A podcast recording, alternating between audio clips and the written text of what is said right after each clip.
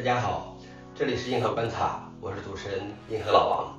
今天三月二十九日，今天的观察有三条。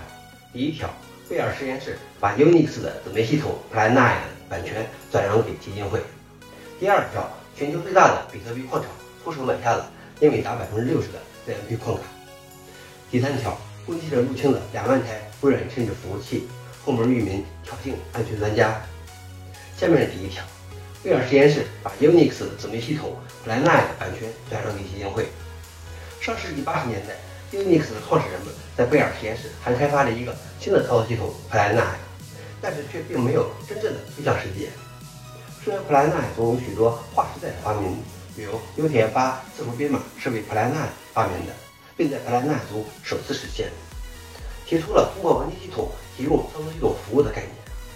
普莱纳分布式的设计要比微服务架构早十多年等等，但是普莱纳一直是一个概念印制型的操作系统，可以用 Kernel 虚拟机运行它，也可以运行在 PC 和树莓派上。事实上，有一个活跃的社区一直在从事普莱纳开发，这个社区正在从下而上的组织起来，成立了新的普莱纳基金会。本周，诺基亚贝尔实验室将把普莱纳软件的版权转让给普莱纳基金会。并以 MIT 许可证重新发布了所有历史版本。这是一种不实用的操作系统，因为它实在太概念了，也没有多少应用。但是确实是值得操作系统爱好者们摆弄的好玩具。第二条是全球最大的比特币矿场出手买下了英伟达百分之六十的 CMP 矿卡。今年二月底，英伟达宣布推出 CMP 系列矿卡，这些矿卡取消了视频输出接口，也不能运行 3D 游戏，只是为挖矿而生。全球最大的比特币矿场 h a t e t 宣布，他们已经购买了价值三千万美元的英伟达 CMP 矿卡，定于五月下旬开始交付，预计将于下周完成全面部署。这个新的挖矿系统可提供约一千六百 GHS 的算力，可用于挖掘比特币等加密货币。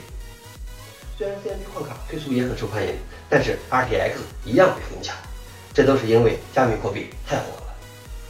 最后一条是。攻击者入侵了两万台微软甚至服务器，后门域名挑衅安全专家。Shadow Server 基金会是一个帮助网络所有者识别和修复安全威胁的非营利组织。他说已经发现了似乎被后门入侵的两万一千二百四十八台甚至服务器，与这些服务器后门通信的域名是一个伪造的域名。攻击者们用这个域名挑衅网络安全专家 Brian Gabriel。虽然微软本月早些时候在紧急补丁发布中解决了这些缺陷，但是依然有大量未达补丁的已甚至服务器被攻陷，真是嚣张的攻击者啊！但是最主要还是企业的 IT 管理实在太烂了。